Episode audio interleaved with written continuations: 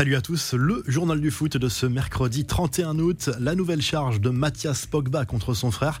Dans une nouvelle vidéo partagée sur les réseaux sociaux, le frère de la star de la Juve nie avoir tenté de l'extorquer. Il laisse entendre que le champion du monde s'acharne à le discréditer et à discréditer tous ceux qui connaissent ses petits secrets. Mathias Pogba assure que les sommes d'argent perçues par l'entourage du joueur seraient justifiées par des documents officiels et enregistrés et qu'il s'agirait donc d'un geste consenti.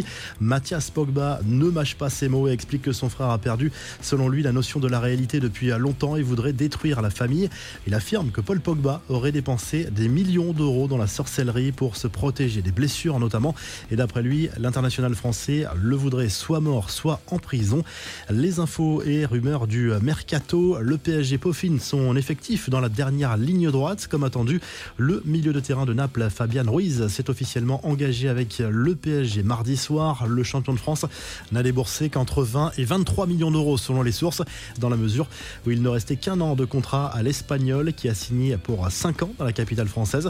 Autre Espagnol qui arrive à Paris, Carlos Soler devrait signer avec le PSG avant la fin du mercato pour un transfert de 20 millions d'euros bonus compris. Même constat pour le joueur de Valence dont le contrat se termine en 2023. C'est une bonne opportunité de marché. Côté départ, Levin Kurzawa est proche de Fulham. Manchester United a donc cassé sa tirelire. Le club anglais a confirmé le transfert de l'ailier brésilien Anthony, 22 ans, qui arrive en provenance de l'Ajax Amsterdam. Montant de l'opération 100 millions d'euros.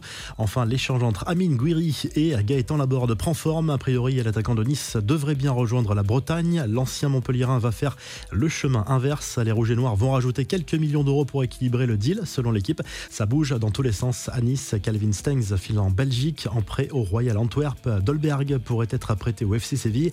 Les infos en bref, Chelsea confirme son début de saison galère, défaite 2 buts 1 des Blues sur la pelouse de Southampton mardi soir. Fulham a dominé à Brighton, match nul entre Leeds et Everton et entre Crystal Palace et Brentford. Le programme de ce mercredi soir, Manchester City, Nottingham Forest, Liverpool, Newcastle ou encore Arsenal, Aston Villa. Enfin, les confidences de Sébastien Haller, l'attaquant du Borussia Dortmund, s'est confié à ESPN sur son combat contre la tumeur aux testicules détectée il y a quelques semaines. Il assure qu'il va bien, même si son annonce a été un choc pour lui et son entourage. Avec ce traitement, tu vas à l'hôpital pendant 5 jours et tu es sous intraveineuse pendant 24 heures. Vous ne pouvez pas bouger, vous restez simplement allongé dans votre lit. Je n'ai pas perdu euh, tant que ça en deux semaines. Je suis même au même niveau qu'il y a quelques mois. C'est bon signe et j'espère que ça restera comme ça. Je me sens très bien à lâcher l'attaquant ivoirien.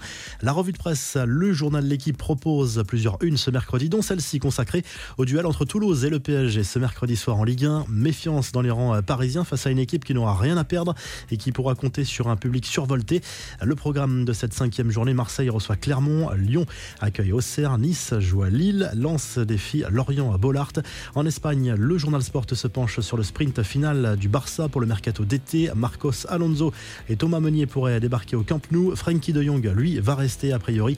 Aubameyang est proche de Chelsea. Pjanic et Memphis devraient finalement rester.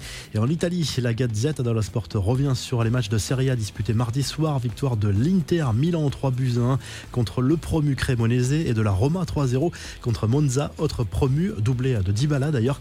L'AC Milan a été accroché sur le terrain de Sassuolo. Maignan a sauvé les Rossoneri en arrêtant un penalty. Ce mercredi, la Juve accueille l'Aspedia, le Napoli reçoit Lecce et la Lazio joue à Gênes.